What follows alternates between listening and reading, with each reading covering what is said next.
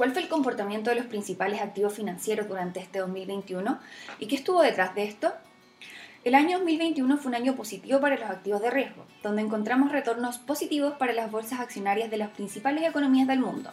destacando la bolsa de Estados Unidos S&P 500 con un retorno hasta la fecha de 27% durante el año. Comportamientos similares, aunque en menor magnitud, se encuentran en las bolsas de los diferentes países desarrollados, explicados en gran parte por una recuperación económica que permitió a las empresas de estos países recuperar parte de las utilidades que habían perdido durante el 2020, además del continuo apoyo por parte de los gobiernos por el lado fiscal y de los bancos centrales por el lado monetario. Por otro lado, si bien también se observaron recuperaciones en términos económicos para los países emergentes, el comportamiento de las bolsas accionarias fue más bien mixto, con caídas en las bolsas de Brasil, por ejemplo, leves avances en las diferentes bolsas de China, pero positivos retornos en las bolsas de México, Taiwán e India.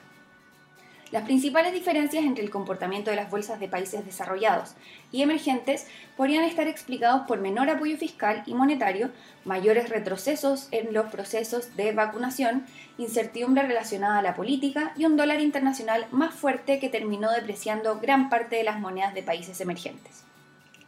Sin duda, los precios de las materias primas fueron un tema importante durante el año 2021,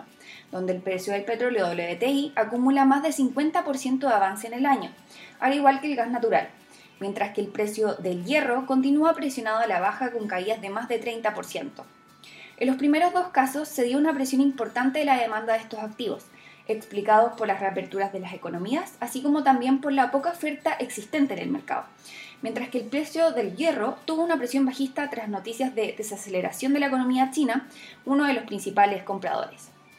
Por último, el comportamiento de las monedas estuvo marcado por un dólar internacional más fuerte, el cual se apreció cerca de 7% contra el euro y cerca de 10% contra el yen, mientras que contra las monedas de países emergentes lo hizo en un 8,4%, siendo mayor en el caso de los países de Latinoamérica. En gran parte, la fuerza detrás del dólar estaría explicada por la fortaleza de la economía de Estados Unidos durante este año, además de las proyecciones de alzas de tasas de interés por el lado del Banco Central del país,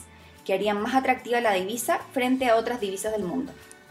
Con todo, el año 2021 fue un año positivo para los activos de riesgo, particularmente para las bolsas accionarias de países desarrollados y los precios de algunas materias primas.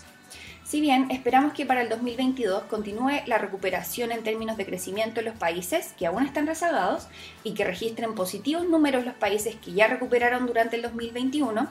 sí creemos que serán números más moderados, lo que podría señalar un positivo escenario para los activos financieros de riesgo, aunque en menor medida que lo visto durante este 2021. Finalmente, si quieres saber más sobre nuestro contenido de actualidad, recomendaciones y cápsulas educativas, te invitamos a visitar nuestra página web banco.vice.cl